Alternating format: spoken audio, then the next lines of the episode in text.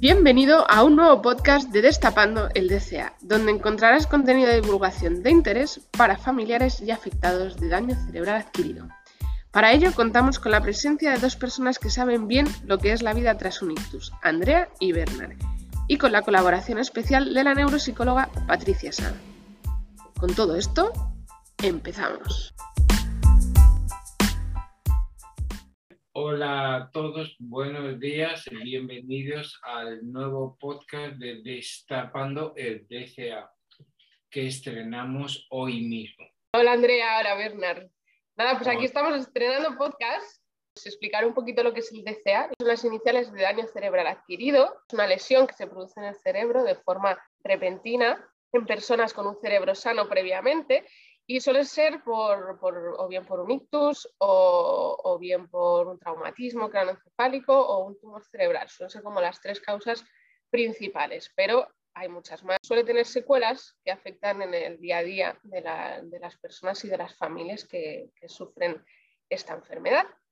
Así que nada, ¿por dónde empezamos? Pues bueno, Patri, podemos empezar por el motivo que nos llevó a hacer este podcast, yo creo, ¿no? Genial. Eh, genial, vamos a ello. Pues conocimos a Patricia, que ella es eh, psicóloga y neuropsicóloga, ahora ya lo comentará ella, pero la conocimos a través de las redes sociales gracias al daño cerebral adquirido. Eh, nosotros también compartimos un poquito nuestra historia y todo lo que conlleva esta enfermedad y cómo nosotros como pareja también lo hemos vivido. Intentamos dar visibilidad a, a todo esto, a esta situación que de repente la vida te cambia de un día para otro y por este motivo también conocimos a Patricia porque ella también tiene un poquito esta, esta labor de visibilizar, el, un poquito no, digamos bastante, de visibilizar lo que es el daño cerebral.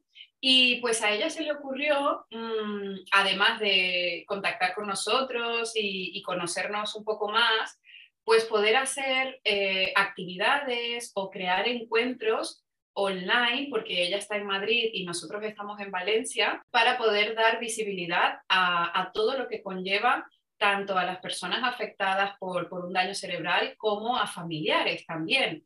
Entonces, este podcast eh, nace de, una de estas eh, grandes ideas que, que, hemos tenido con Patri, que ella ha tenido, y, la idea es crear como un espacio de encuentro, de testimonio, de profesionales y todo que todo esté relacionado con el daño cerebral adquirido. También es cierto que después de que ocurre algo así en una familia, empiezan como a llegar nuevos conceptos, un montón de palabras que, que al principio no tienes ni idea de lo que significan y hay que pasar como un proceso de, bueno, de, adaptación que para los familiares no es nada fácil, evidentemente para las personas afectadas tampoco, pero contar con profesionales como Patricia, con una gran sensibilidad, eh, de verdad que, que, es un regalo y por eso queremos como abrir este espacio para que sintáis que no estáis solo, que lo que estáis viviendo también lo hemos vivido otras personas y que, bueno, que aquí se pueda generar abiertamente un lugar de, encuentro, de, compartir y de, por supuesto, de dar más y más visibilidad, porque parece mentira que el daño cerebral, siendo una de las primeras causas de muerte eh, en España, ¿no? Por estadísticas, Patri, ya tú no lo, no dirás, pero parece mentira que, que aún así no hay tanto conocimiento sobre lo que ocurre, ¿no? O cómo prevenirlo. Así que bueno, esto es un espacio abierto para eso y estamos, vamos, encantados de, compartir esto contigo, Patricia. Bueno, pues digo lo mismo, muchísimas gracias por las palabras.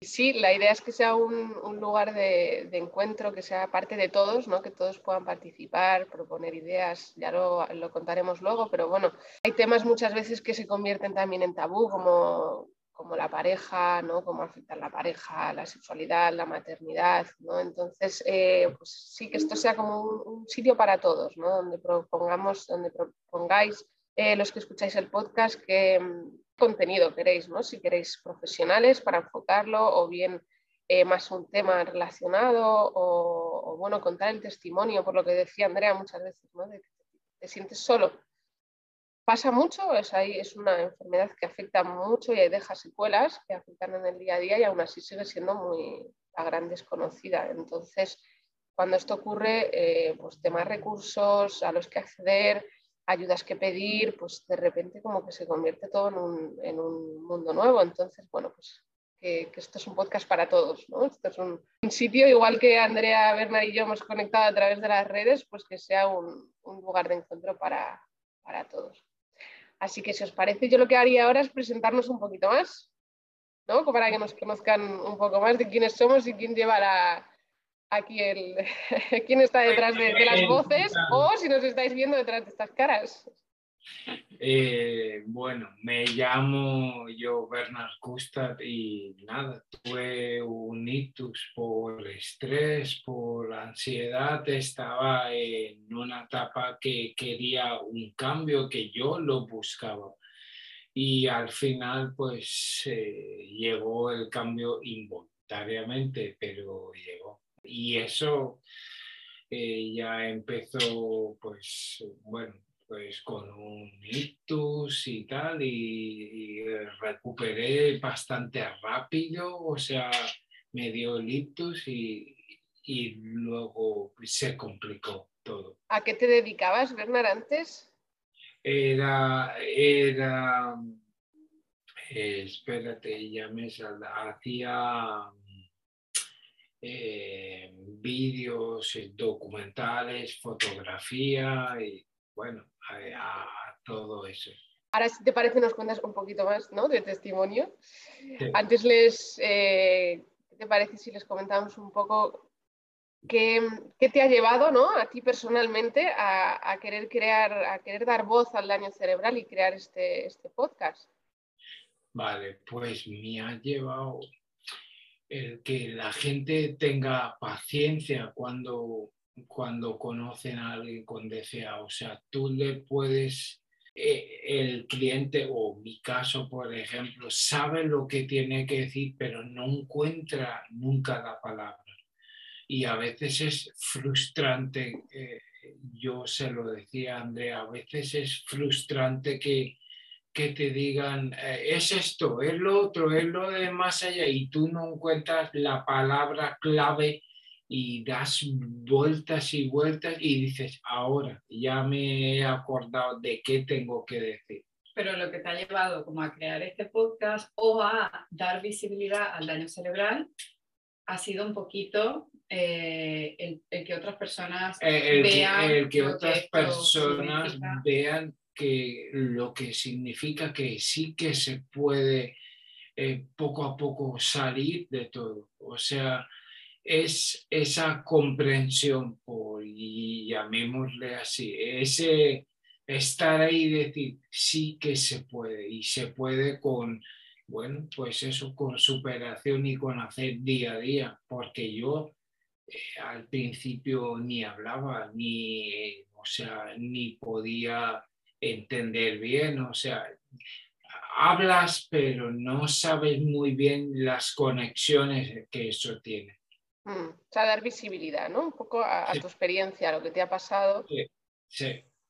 Sí, para, yo diría que para también ayudar a otras personas, ¿no? Porque haciendo esto, o sea, mostrando un poco nuestro camino, nos ayudamos a nosotros mismos también por ver la evolución, sí. porque para nosotros es, es impactante el ver tiempo atrás algún vídeo que hemos compartido ¿no? en las redes y ver ahora. Es increíble el antes y el después. Entonces eso también para nosotros es como una documentación ¿no? de, todo lo que va, de todo lo que va avanzando, de cómo nos vamos otra vez.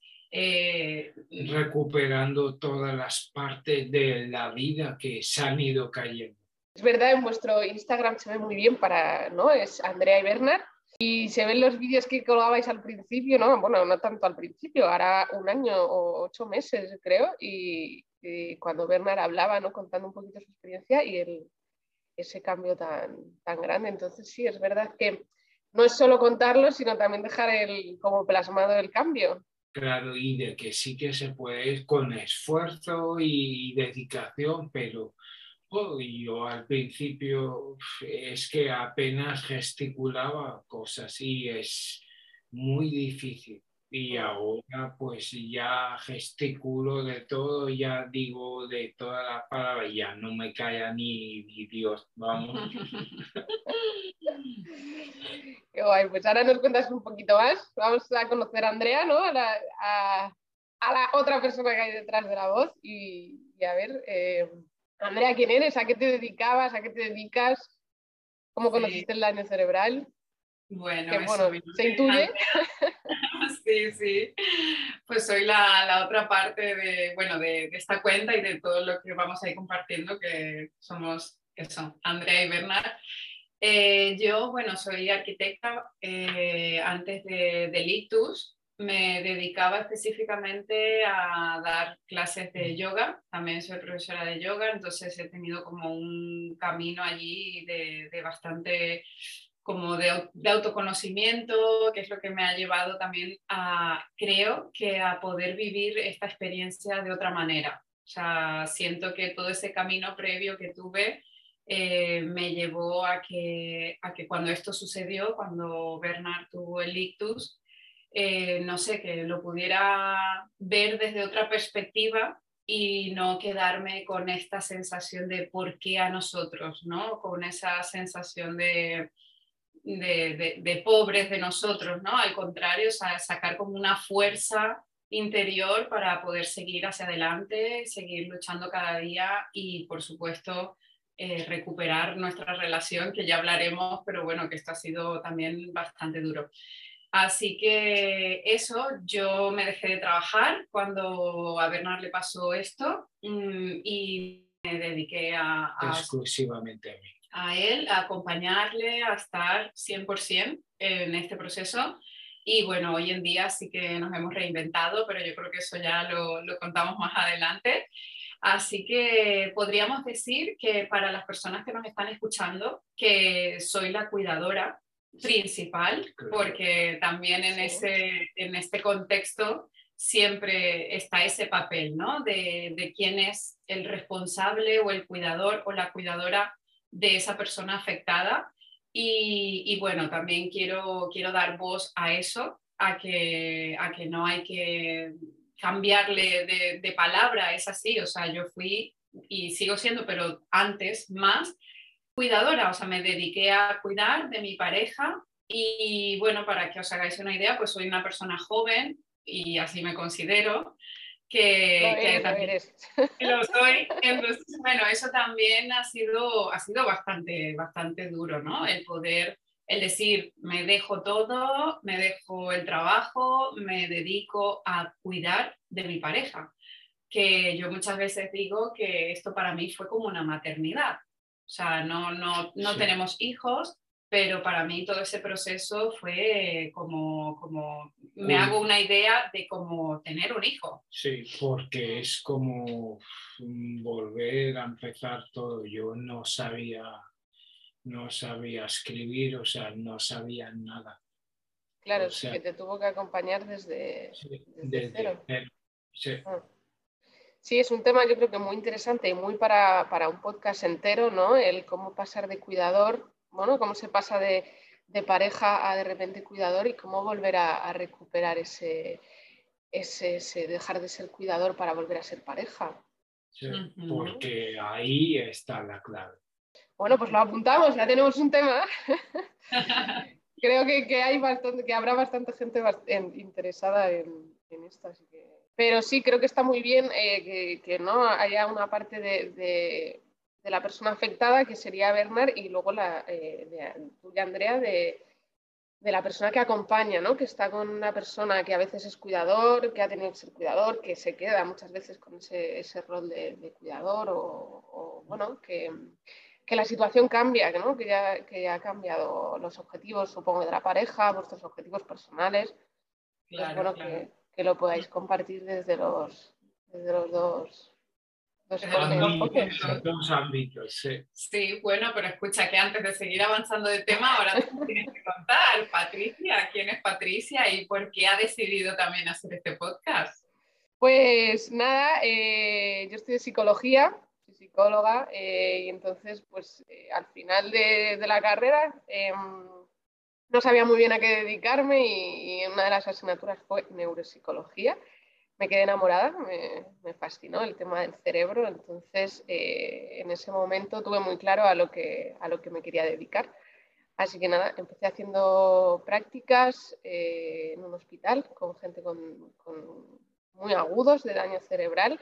Me enamoré todavía muchísimo más de, de lo que era el cerebro y, y y bueno, y a raíz de ahí me empecé a hacer voluntariados, luego me especialicé y, ahí es cuando ya no solo me enamoré del cerebro, sino que me enamoré también de, las, de la persona que hay debajo, ¿no? de, y de la familia y de lo que es el, bueno, una afectación tan, tan grande que es el daño cerebral. ¿no? Entonces me, me llevo dedicando ocho años a, esto y siempre he visto que lo que hay es un vacío muy grande. Cuando, cuando llegan las familias, cuando nos llegan las familias, hay, hay un vacío muy grande en el que pues, se sienten un poco de, desamparo, porque si no tienes la suerte de, encontrar una persona, ¿no? un trabajador social que te pueda orientar bien, que sepa muy bien qué, qué, recursos tienes que mover, eh, hay muchísima desinformación mucha, mucha desinformación. Y, luego, bueno, aunque lo hayas tenido, es muy difícil muchas veces entender lo que son las, las, secuelas, las dificultades que, deja, sobre todo cognitivas,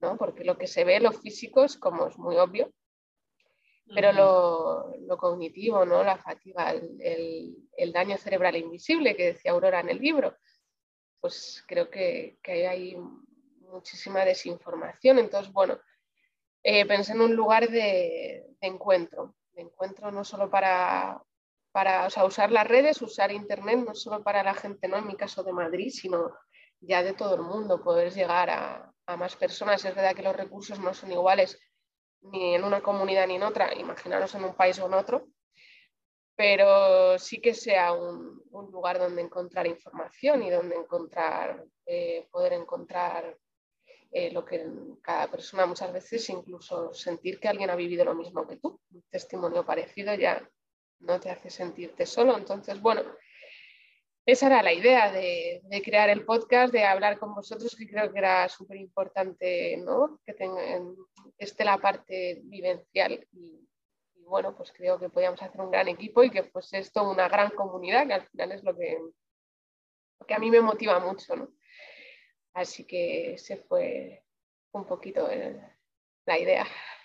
Qué bien, pues gracias a las redes sociales que nos han encontrado, porque eso también hay que, hay que agradecerlo. Que, bueno, que hoy en día en este mundo tan, tan así, tan online y tan tecnológico, pues tiene, tiene mucho de positivo también. Mm. Sí, tiene una parte muy positiva y es que puedes eso, encontrarte en cualquier lugar del mundo. Exacto, y no necesitas nada más, simplemente necesitas la cámara y nada, y hacer lo que tengas que hacer. Claro. Pues ahora, si os parece, cojo un poco las riendas, ¿vale? Me hago así un poco de, entrevistadora y, empezamos el primer testimonio, ¿no? Que os tenemos aquí de, contar un poco, compartir un poco vuestra, vuestra experiencia con el daño cerebral. Estupendo.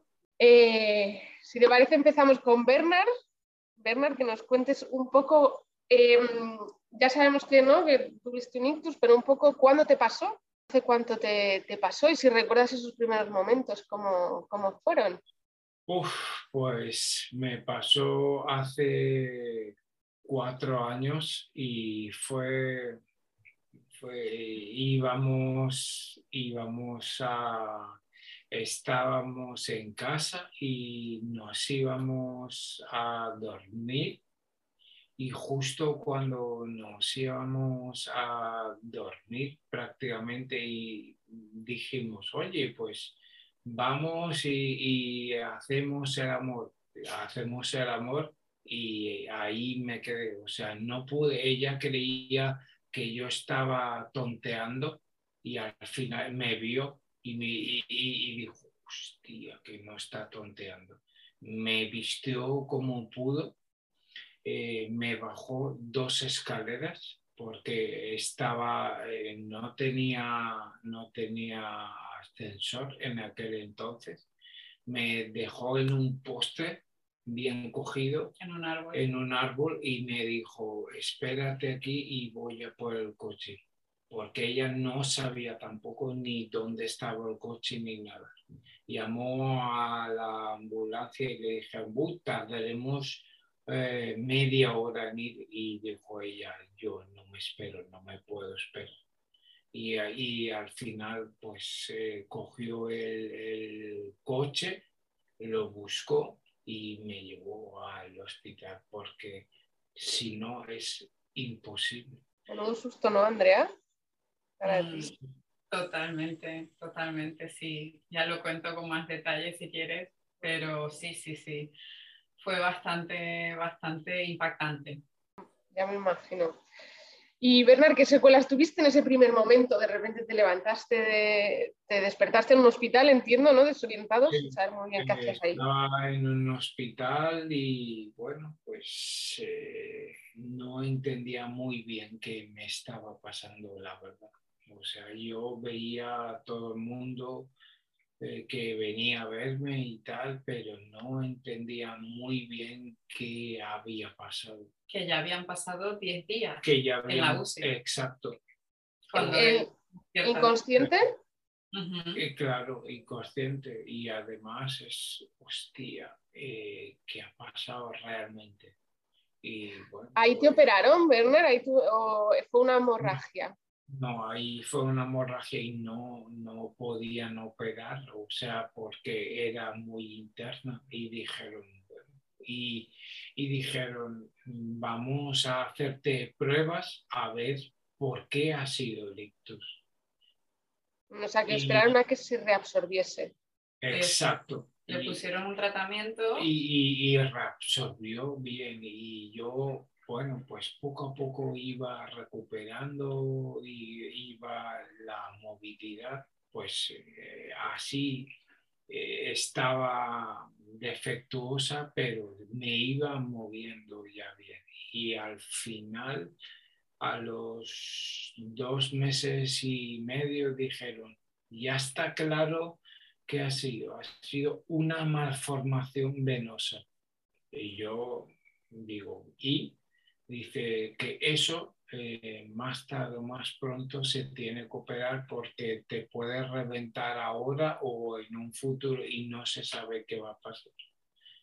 Y bueno, entonces dijeron de operarme, yo no estaba muy por la labor, pero al final dije, bueno, y bueno, eh, fue cuando pasó todo lo que pasó. ¿Y qué pasó, Bernard? ¿Te operaron? Sí, me, me operaron y, y, de tardar dos horas y media ah, eh, se complicó todo. O sea, eh, intentaron entrar por, por abajo, por la rodilla y por aquí con un catéter. eh, acceder ahí era imposible. Y entre unas cosas y otras, en vez de tardar dos horas y media, tardaron nueve horas y dijeron, ahí se ha quedado. Y, y bueno, o sea, ahí se ha quedado. Bueno, Ah. dijeron, le hemos salvado la Le vida. hemos salvado la No, vida. se ha quedado. Sí, y, y le No te dijeron- quedaste porque estás aquí. Exacto. Y, y al final, pues dices, es increíble. Y las secuelas, no podía prácticamente hablar, eh, tenía eh, problemas en distinguir las cosas, o sea, yo intentaba hablar, pero no me salía nada. Entiendo que lo que te hicieron, perdón, Andrea, ay, Bernard, es que te, eh, tenías aneurismas Sí, ¿no? para, que, para que lo entiendan la operación y te lo fueron a clipar para que no se rompiese. Y entonces al intervenir, que se interviene por el fémur, por la vena, para hasta el cerebro, te, te- se rompería y por eso Sí. tardarían más, más tiempo. Sí. ¿no? sí. Entonces y- hay las secuelas del lenguaje que decías. Sí, y, y al final intentaron entrar por un sitio e, e intentaron entrar por aquí y, y bueno, pues al final lo consiguieron. O sea, eh, accedieron por la cabeza, no sé cómo lo hicieron, pero fue espectacular lo que ellos hicieron. Sí, se que lo intentaron también por la nariz, luego, luego hasta que tuvieron, sí que tuvieron que abrir el cráneo para poder acceder a ese sitio. Y claro, ahí tuvo de nuevo una hemorragia. Durante la operación tuvo otra hemorragia porque se rompió, como decías tú. Entonces ha sido como una vuelta a empezar. Sí, y ya le dijeron a ella, eh, ten en cuenta que ahora no va a ser como antes. O sea, ahora va a costar todo de, cero. ¿Y qué secuelas tuviste en ese momento, verdad? ¿Qué notaste? Pues eh, no, noté eh, eh, lo físico, o, sea, no me podía mover, estaba en una silla de ruedas, toda la parte derecha, toda paralizada, o sea, eh, no podía moverme, la eh, mano, no la podía mover, el pie tampoco, cognitivamente no me enteraba mucho y emocionalmente pues estaba hecho una mierda, o sea, no, no entendía nada, no entendía qué me pasaba, no entendía por qué estamos en el hospital eh, el ritmo era lento, eh, era, siempre estaba fatigado, cansado, o sea... Mm. Al principio dormías mucho, que esto es una de las cosas que preocupa mucho a los familiares. Al principio eh, duermes porque además tienes que regenerar y, y, no lo entienden. Al principio la gente es, pero si no estás cansado, lo único que quieres es dormir. Claro. Ahora el cerebro para hacer un mismo recorrido que antes hacía necesita más, más ¿no? irse por otros lados, entonces la fatiga cognitiva es mucho mayor. y ahí eso más la inflamación del cerebro después de una intervención, pues eh, claro, se hace que la persona duerma más, que es normal al principio, cuando, cuando la persona está recién intervenida a la operación o incluso unos meses después, que, el cerebro necesita descansar. Sí, y en mi caso, no sé, fue durante, no sé, lo menos un año o medio año, o sea, yo estaba durmiendo y al final le dijeron a Andrea, ten en cuenta que los ciclos ahora eh, no son los mismos. Mm. ¿Y cómo te limitaba en tu vida diaria cuando de repente volviste a casa?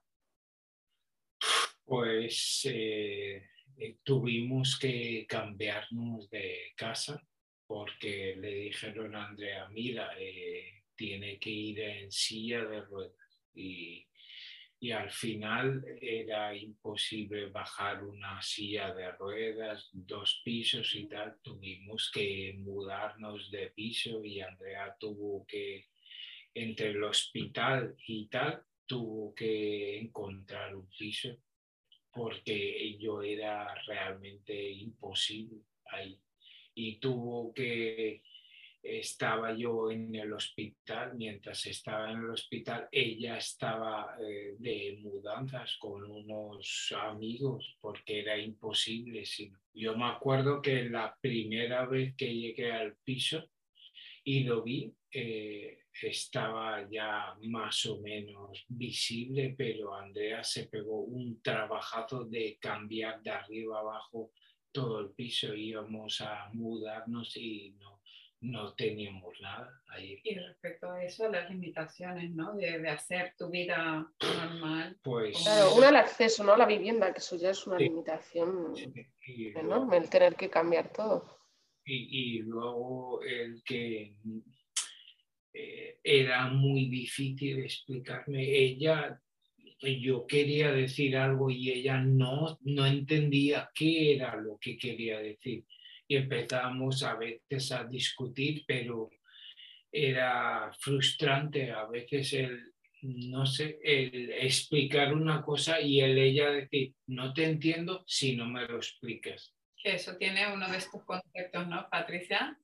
La fascia, o sea que ahí ya empiezan como a surgir, ¿no? Estos nuevos conceptos. Las palabras, las palabras raras, sí. La fascia, ¿no? Las dificultades del lenguaje, que puede ser de comprensión, de entender, de expresión, o, pueden, o las dos cosas. lo mío eran las dos cosas. O sea, yo al principio no entendía nada y quería decir algo y, y decía otra cosa y, hasta que al final un poco te das cuenta y dices, eh, o sea, ahora entiendo lo que ella me quería decir. De repente el darse cuenta, ese clic. Exacto, e, es, es, es, para que lo entienda todo el mundo, un clic, pero es un clic interno, que solo lo entiendes tú mismo y al final dices, hostia, esto era, o sea, Andrea se ha calado todo este tiempo esto y ella, o sea, no, eh, o sea, yo decía una cosa y, y era otra cosa totalmente distinta. Y al final dices, joder. Sí, bueno, esto es muy importante porque es como, ¿no? Es cuando te cae la ficha. Vosotros, en el caso de Bernard, que es con la fascia, él decía una palabra, ¿no? y, y, pensando que estabas diciendo, ¿no? La que querías decir, y Andrea te repetía que no, que no, y tú no caíais, ¿no? Y de repente un día entiendes que no estás diciendo esa palabra que quieres. Claro. Es como... Mm, y que por mucho que te lo digan de fuera, también, o sea, no hace falta tener daño cerebral. Muchas veces tú vas a terapia, el terapeuta te dice 20 veces algo y de repente un día dices, anda, si era esto. O sea que, pero es como muy, muy, pues eso, de repente te cae la moneda y el familiar la, o la, el terapeuta, por mucho que insista, hasta que no está preparada la persona no lo puede ver. Y luego, bueno, eso, la visión, o sea, eh, yo se me limitó el radio de ver, o sea, yo veo bien por un ojo, por el otro, veo un 75, un 70%, tengo que girar un poquito la, la cabeza. ¿Y qué te ha ayudado todo este tiempo, Bernard? ¿Cuál ha sido tu, tu rehabilitación? pues eh, al principio fue, bueno, fue muy bien. Fue, fue la, esto, eh, un hospital y bueno, ahí me hacían la rehabilitación todo cognitiva y, ahí iba eh, física y era un poco eh, de todo, o sea, me hacían eh, mental, o sea, me lo organizaban todo para hacerlo eh, así, todo bien, todo seguido, pero luego se acabó esa rehabilitación y tuvimos nosotros que mover ficha porque ya nos tocaba hacerlo a nosotros. O sea, ellos te dicen, nosotros te hacemos la rehabilitación, la rehabilitación llega hasta aquí y, ya no se puede hacer más. Y después, eh, en ese momento, ¿qué, ¿qué pasó? Pues yo tuve una conversación con, con Andrea y al final, pues le dije, mira, yo te quiero mucho y, era como mm, es libre de todo. O sea, Andrea, a mí aún me quedan muchos años por tirar hacia adelante y tú misma, tú eres aún joven, eres aún, eh, tienes toda la vida. Si quieres, Mm, te puedes ir, o sea, de verdad, sin, sin ninguna maldad.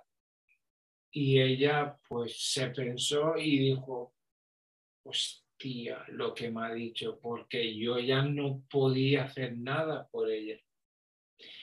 Y al final pues se lo pensó y dijo, es que yo quiero estar contigo. Yo digo, pues si tú quieres estar conmigo, adelante, pero es que ella y yo lo teníamos claro. O sea, yo abiertamente se lo dije y le dije, a mí aún me quedan muchos años por recuperar. ¿Cómo fue esto para ti, Andrea? Te nota un poco emocionada, no sé si sí o no. Sí, sí, sí, y tanto, y tanto. Eh, bueno, pues sí, la verdad es que yo creo que ese fue un punto, si ya es duro, ¿no? Si ya es duro todo lo previo, o sea, el hecho de que de repente pues ver a tu pareja, ¿no? Que, que, se cae de la cama, porque empezando por ahí fue como yo me enteré que sí que, que sí que estaba teniendo algo, ¿no? Se cayó de la cama. No era una broma, ¿no? Otra vez por el juego. Eso es. Entonces, claro, al ver que al ver eso y ver que no se podían mover, que tenía la cara desfigurada, o sea, tenía toda la parte derecha caída, todo el labio, los, el ojo y eso ya, ya de por sí eso te impacta muchísimo. Eh, bueno, evidentemente luego todo ese proceso que ha ido contando Bernard, mm, hasta llegar al punto este último que decía de, de, soltar, ¿no? De decir, es que yo no quiero que tú, eh, que, que, solo vivas para esto, ¿no? O sea, como para mí, eh, porque yo voy a tener un largo camino, soy dependiente, ¿no? Te necesito de una persona para hacer muchas cosas y, y, yo quiero que sí, que tú te sientas libre y que sigas tu camino, ¿no? Y eso fue, para mí, eso fue durísimo, o sea, eso fue como ahí un punto de... Inflexión. De, bueno, de llorar como nunca habíamos llorado los dos y, y luego, evidentemente, ¿no? De sentir y sentir y, y ver por cómo, cómo y por dónde podíamos luchar juntos, porque como bien decía, ese punto llegó cuando eh, en, en, lo que es la seguridad social el nos dijeron... dijo, ya no puedo hacer. O sea, nos dijeron, hasta aquí ha ah. llegado, hasta aquí podemos seguir pagando la rehabilitación. No era que hasta aquí llegaba tu rehabilitación, era más bien la parte económica. económica. De Hasta aquí se encarga la seguridad social, ¿no? Exacto. Hasta aquí es gratis. Exacto. Eso es. Y entonces, claro, cuando te dicen eso y de repente todo esto es nuevo para ti, sea, todo, que no sabes ni a dónde acudir, ni luego qué hacer allí en el, en el hospital. Afortunadamente, o sea, el servicio excelente, la, todo, tenía neuropsicólogas, logopedas, terapia ocupacional, abordaban todo. Entonces, claro, terminar eso y decir, ahora, ¿qué hacemos? O sea, ahí es como que ahora depende de ti y, y, como que esa lucha de saber hasta dónde podemos llegar eh, es más aún como, como bueno, que, te lo tienes que buscar tú la vida, que nosotros, ¿no? Entonces fue como un, bueno, pensarlo, hablarlo los dos y comprometernos. O sea, yo siento que al final fue como un compromiso de decir, no sabemos ni por dónde ni cómo, pero evidentemente yo tenía claro que quería seguir con él porque aquí también lanzo el, el, el reflexionar por qué o para qué estás con, con, una persona, ¿no? Con una pareja, si estás porque es guapo y camina bien y, y, yo qué sé, y no sé, que, que, todo lo físico es perfecto, entre comillas, pues eso no es amor, ¿no? Entonces, para mí esta relación evidentemente va mucho más allá de eso, va mucho más allá de que Bernard pues tenía, tiene dificultades en muchos sentidos, pero que, que, bueno, que todo eso se trabaja, que se puede ir superando, que evidentemente hay que tener ayuda. Y bueno, y ahí empezó una búsqueda, Patricia, que te puedo decir que fue por internet. O sea, yo empecé, me pasaba las noches las madrugadas buscando leyendo información. sobre el daño cerebral adquirido. Eh, me encontré vídeos de personas también que, han, bueno, que, que, dan voz a esto, como Diana de Arias, que es una compañera muy querida. Sí. Eh, le mandamos un beso. Sí, le mandamos un beso desde aquí. Pues así, así fue como fui encontrando, ¿no? Personitas también que me aportaban un poco de luz en, en este camino y terapias también. Eh, así fue como encontré o estuve leyendo sobre el método Perfetti. Sí, eh, fue increíble. Buscamos una terapeuta del método Perfetti por aquí, por la zona de Valencia. Y bueno, así fue como Bernard empezó a trabajar con ella de forma privada. Claro, esto también nos daba vértigo, ¿no? Imaginaros la situación. Yo no estaba trabajando, eh, Bernard ya sí que recibía, bueno, en ese momento yo creo que todavía no sé si ya la Eh, recibías, la pensión. Porque era el No esto sé, fue un sí, año. claro. Vale. Sí, al principio eh, es difícil. Ya sabéis que todo esto, toda esta parte burocrática también suele tardar, ¿no? Sí. Suele tener su proceso. Y entonces, eh, bueno, empezamos así, el claro, eh, lo teníamos que asumir económicamente y personalmente, emocionalmente, ¿no? Todo este cambio que tampoco sabíamos si lo que íbamos a hacer era lo más correcto o no para su proceso, pero dijimos, bueno, mira, tuvimos una entrevista con esta terapeuta que también eh, la recomendamos muchísimo, se llama Amada, eh, y ella con ella, bueno, es, ella es fisio y estuvo trabajando también con Bernard la parte sensitiva, eh, cognitiva, un poco también todo. Pero te digo que ahí fue como un vacío, un vacío muy grande de sentir que todo el peso caía sobre nosotros. sobre nosotros. Sí, como que salís del hospital, ¿no? Y, y no hay más recursos, ¿no? Como mm, no tienes... Apáñatelas como puedas. Mm. Sí, y sin saber, ¿no? Tienes que recurrir eso a, a- a internet, a lo que, sin saber muy bien si esa sería la manera mm, correcta o no, poco de incertidumbre, de, sí, de desconocimiento. Por eso eso fue uno de los motivos que nos llevó a, a dar visibilidad a todo esto, o sea, a compartir en redes sociales. Claro, porque es muy duro, o sea, hacerlo todo solo. Y, y yo eh, no me puedo imaginar ahora las personas que están en la misma situación. Es súper duro. Y por eso es muy importante que primero eh, se tiene que eh, ver esa parte de, de la persona como Andrea, de estar muy bien ella para poder atender a, a la persona afectada, porque a veces te vuelcas de todo eh, en la persona que te falta, pero ¿y qué pasa con la otra persona? Mm. Sí, digamos que, bueno, nosotros a lo largo de este tiempo compartiendo en redes hablamos con muchas personas también, sobre todo parejas, ¿no? Que, que su pareja ha Sí. tenido un, un, un ictus o un daño cerebral Él o ella. y siempre como que el mensaje es, eh, sí, sí, sabemos que todo eso es muy difícil, pero no te puedes olvidar de ti, de ¿no? ti, Porque- porque muchas veces el problema que pasa es que se olvidan de ellos. Mm. Y al final, Cuidar al cuidador. Exacto. Mm, Al final, e- ese es el, el gran problema. bueno, uno de tantos. Uno de tantos. Y ahora, Bernard, ¿cómo te encuentras? ¿Te has, has mejorado? ¿Te sientes mejor?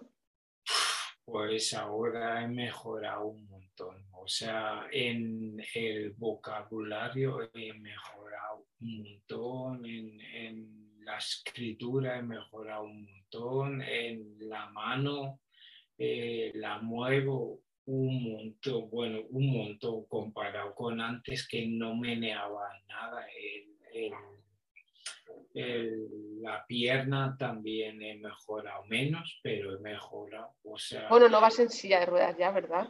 Te vemos sentado, no sabemos. exacto, ya no voy en silla de ruedas, o sea, he mejorado un montón.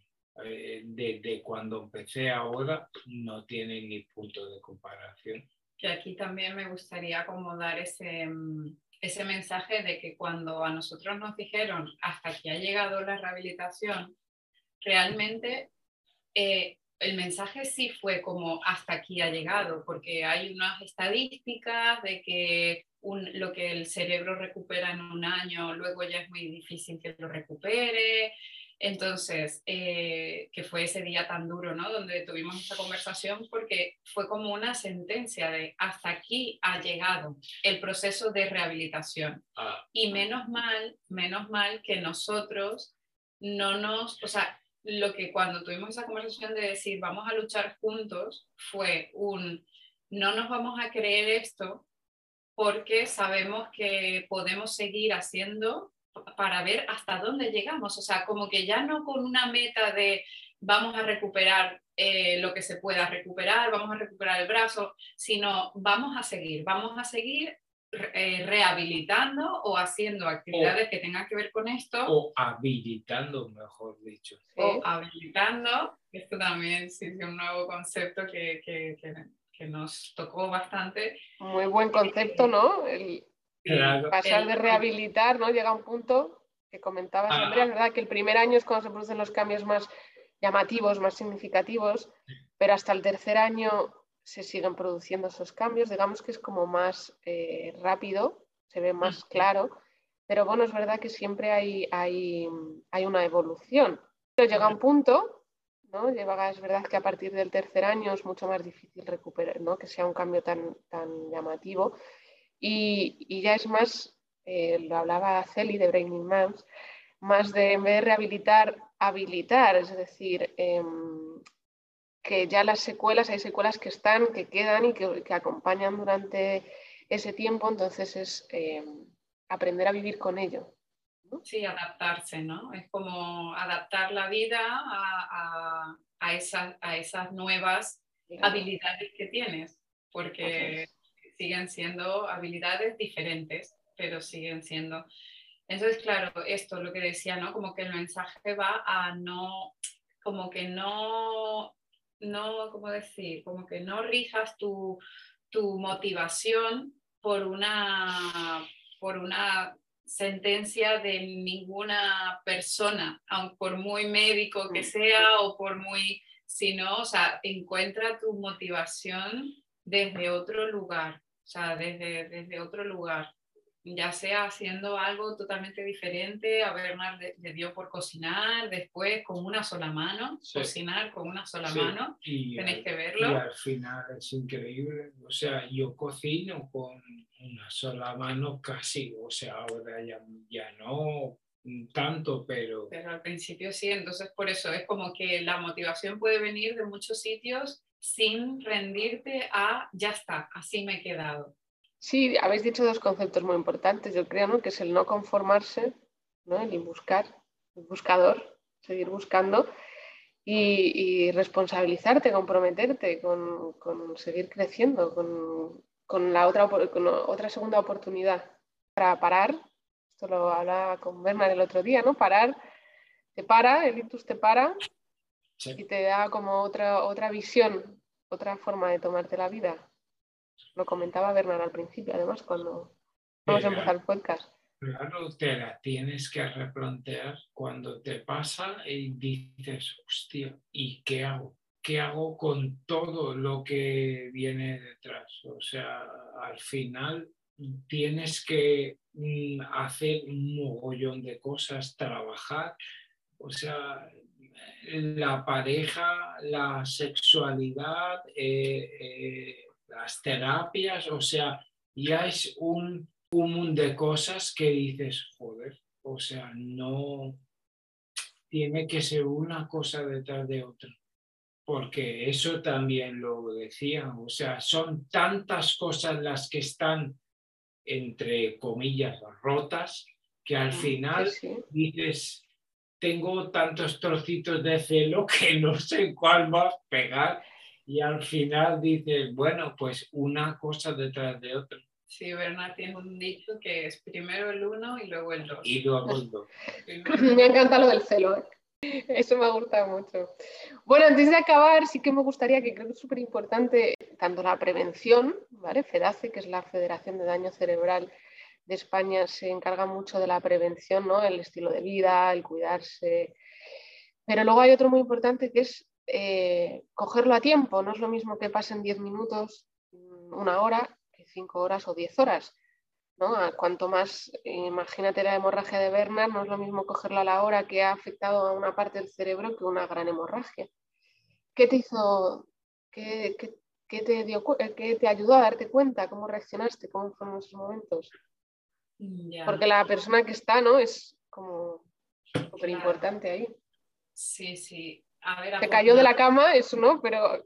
Exacto, afortunadamente yo estaba, afortunadamente estábamos juntos, porque verdad en esa época viajaba mucho y, afortunadamente esa noche estábamos y bueno, pues yo, mira, cuando lo vi así, cuando lo vi que, estaba, que tenía toda la parte derecha paralizada, realmente no sabía lo que estaba pasando. O sea, no, no, tuve ni idea que era una hemorragia en el cerebro. Fijaros que, que, que es muy, bueno, bastante común o no pensar que un hemisferio del cerebro rige una parte del cuerpo y el otro hemisferio del cerebro rige la otra parte del cuerpo. Entonces era como, entre comillas, fácil pensar algo está pasando en el cerebro, porque justamente era de un lado de todo el cuerpo. Pero eso a mí no me pasó por la cabeza, o sea, no tenía ni idea. Yo, evidentemente te quedas o en shock o, o, a ver cómo reacciona cada uno, ¿no? Pero para mí fue como, evidentemente, salir corriendo a buscar el móvil, llamar a la ambulancia, o sea, llamar al 112, que esto, por favor, también es importante. Lo primero que hay que hacer es llamar al 112 por lo menos para notificar. Hay muchas comunidades que tienen el código ictus, que se activa y entonces es mucho, es mucho más rápido. Además está dando muy buenos resultados para el tema de secuelas. Entonces, en cuanto se detecta que es un ictus, se activa. Vale, ¿y cómo se llama a un punto específico? ¿A un no, es el mismo número, lo que pasa es que al decir pues, que tiene paralizado, que ¿no? Los síntomas no mueve la parte del cuerpo, no le salen las palabras, que son como los más... Eh, o no puede mover una parte de su cuerpo, se activa el código ictus. Exacto, exacto. Vale, pues yo creo, en ese momento yo vi todas las descripciones, pero bueno, igual la persona que me atendió igual no, no puede, no, no sé, ¿eh? porque la respuesta para mí fue como muy tranquila, muy de bueno, si en media hora no hemos llegado, nos vuelves a llamar. O sea, esa fue la respuesta. Eh, el decir, yo describí todo, no, no, no le va toda la parte derecha del cuerpo, la tiene caída, la cara, no puede hablar, o sea, Berno en ese momento no podía hablar, nada. Entonces yo describí todo eso y la respuesta fue como, si en media hora no hemos llegado, nos vuelves a llamar. Cuando yo colgué esa llamada, supe que no me tenía que esperar. Y fíjate que lo que te digo, que no sabía lo que estaba mm. pasando, o sea, no sabía que era un ictus, no sabía que el tiempo es importante. Eh, y lo, lo, primero que hice fue mi instinto me dijo, vístelo y, y llévalo al hospital ya. Y afortunadamente fue así porque cuando la ambulancia me llamó para decirme que estamos en o sea, que estaban en la puerta, Bernard ya estaba en la UCI, o sea, Bernard ya había pasado las pruebas, ya había pasado todo ese, ese protocolo que hay previo a estar ingresado ya en la UCI con un tratamiento. Entonces, para mí sí que fue bastante como, no sé, como instintivo el, salir corriendo y llevarlo. Y cuando llegué allí a, urgencias, porque esto sucedió de noche, allí sí que me di cuenta que algo grave sucedía. porque cuando los enfermeros de la entrada vieron eh, las condiciones se pusieron todos a correr, a buscar camilla y sí que ahí fue, o sea, yo creo que ahí me cayó a mí la ficha, como dices tú. O sea, cuando, que no sabía todavía lo que estaba pasando, pero al ver la actitud de todos los enfermeros y de todas las personas que estaban, yo dije, esto es grave. Algo en ti lo sabía, ¿no? Porque no esperó media hora.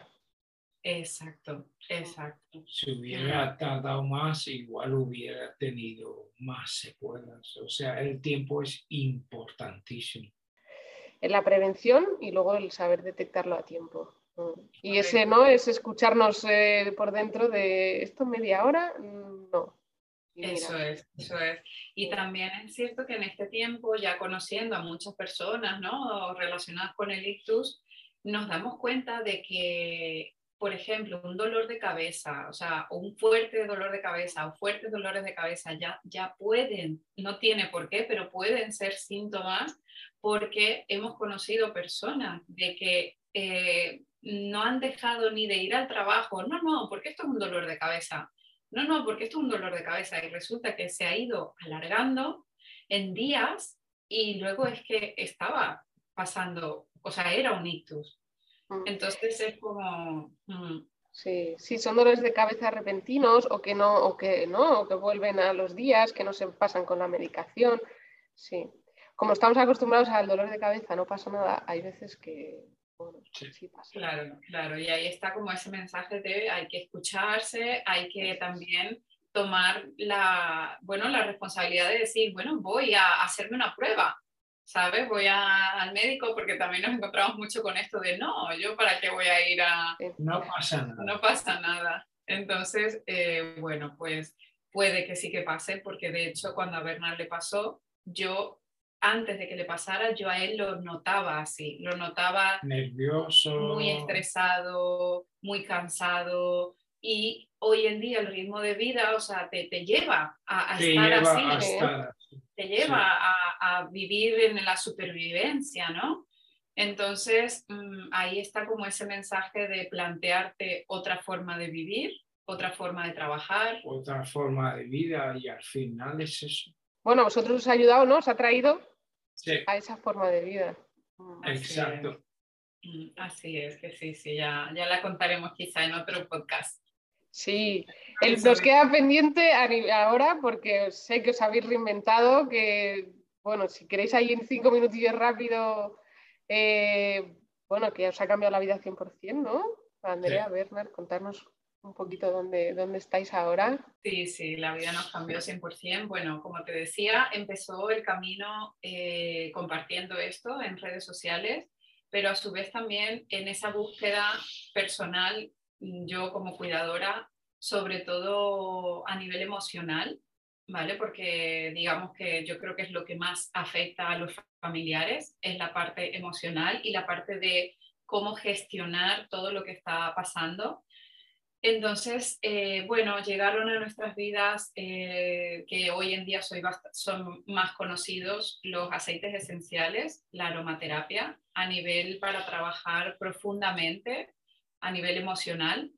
Entonces, para mí fue como una herramienta, fue como que ese instinto que me llevó a salir corriendo y llevar a Bernard al hospital, ese mismo instinto me decía que esta herramienta nosotros la íbamos a aprovechar porque yo lo que siento es eso, o sea, hay miles de herramientas técnicas, profesiones para, para un camino, ¿no? Para, para elegir andar un, un, camino que en nuestro caso era la recuperación de Bernard y mía, porque yo también tuve ese proceso de rehabilitación, ¿no? de, de, habilitar otra vez mi vida. Sí. Entonces, la aromaterapia fue, fue una herramienta muy potente que utilizamos incluso en los hospitales. O sea, eh, Bernard y yo estuvimos viviendo más de seis meses en distintos hospitales después de la operación. Y incluso en los hospitales lo utilizábamos las enfermeras, los médicos, también era como que algo diferente se percibía ¿no? en, en nuestra habitación. O sea, las mismas celadoras no querían salir de nuestra habitación, eh, llegaban y decían, pero aquí hay un, siempre un ambiente tan agradable, tan bonito, tan de amor, que claro, al final es eso, ¿no? Es, es, es difundir eh, la esencia de la naturaleza en, en cualquier espacio cerrado. Entonces, eso nos también te ayuda emocionalmente, así como te ayuda a irte a caminar por la naturaleza o dar un paseo por el bosque.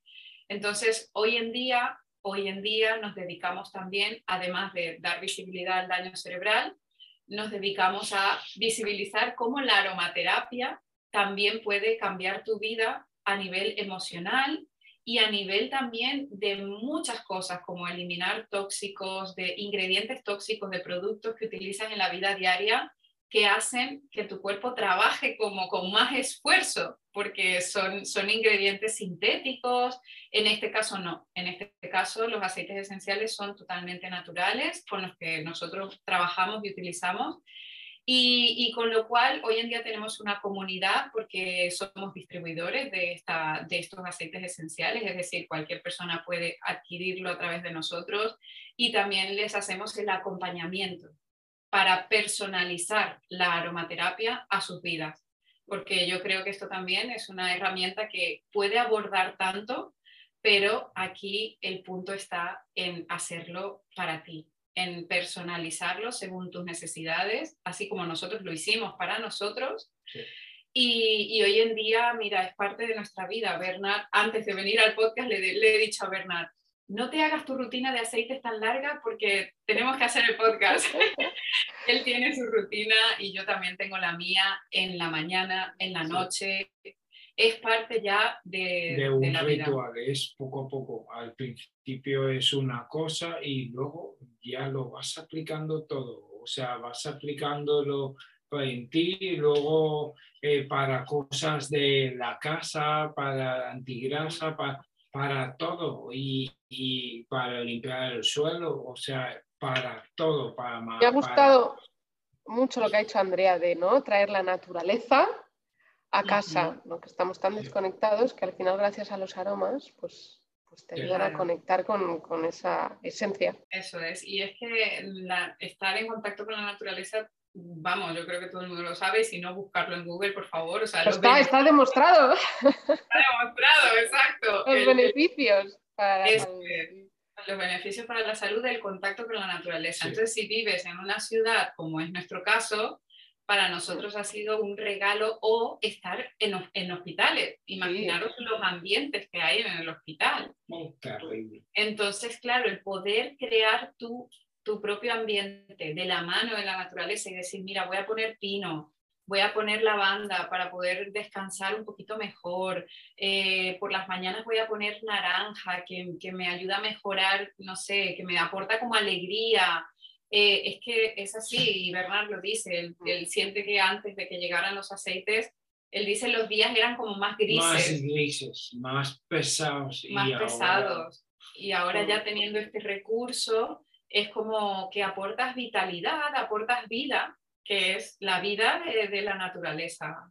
Yo cuando os conocí en Valencia lo probé y decir que me, que me encantó y, decir a los que nos están escuchando que en Andrea y Bernard en Instagram tenéis ahí toda la, información por si queréis, bueno, ya los conocéis. Yo creo que además es súper importante en la rehabilitación. Muchas veces se olvida esta parte tan, tan natural, tan, bueno, en la rehabilitación y en la vida en general, ¿no? nos olvidamos de esta parte y creo que puede ayudar mucho.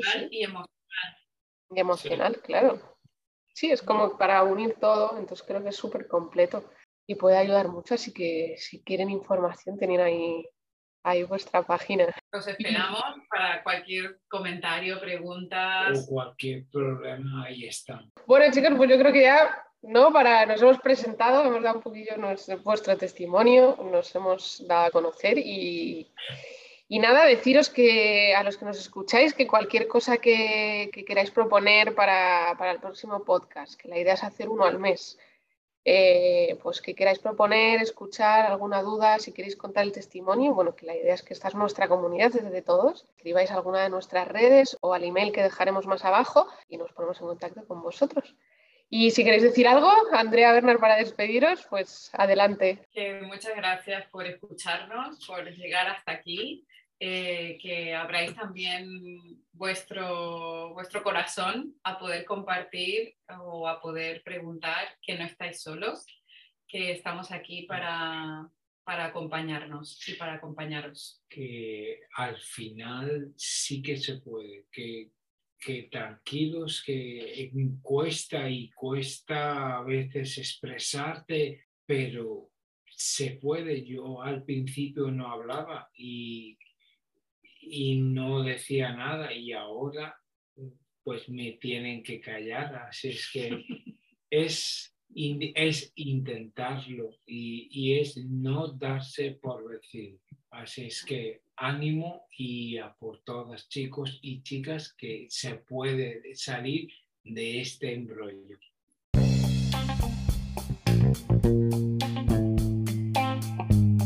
Y hasta aquí el podcast de hoy. Espero que os haya gustado. Si quieres contar tu testimonio o dejarnos algún tema del que hablar, puedes hacerlo aquí debajo o enviarnos un mensaje a nuestras redes sociales, destapando el DCA o Andrea y Bernard o Patricia San Psicóloga. Te esperamos en el próximo episodio.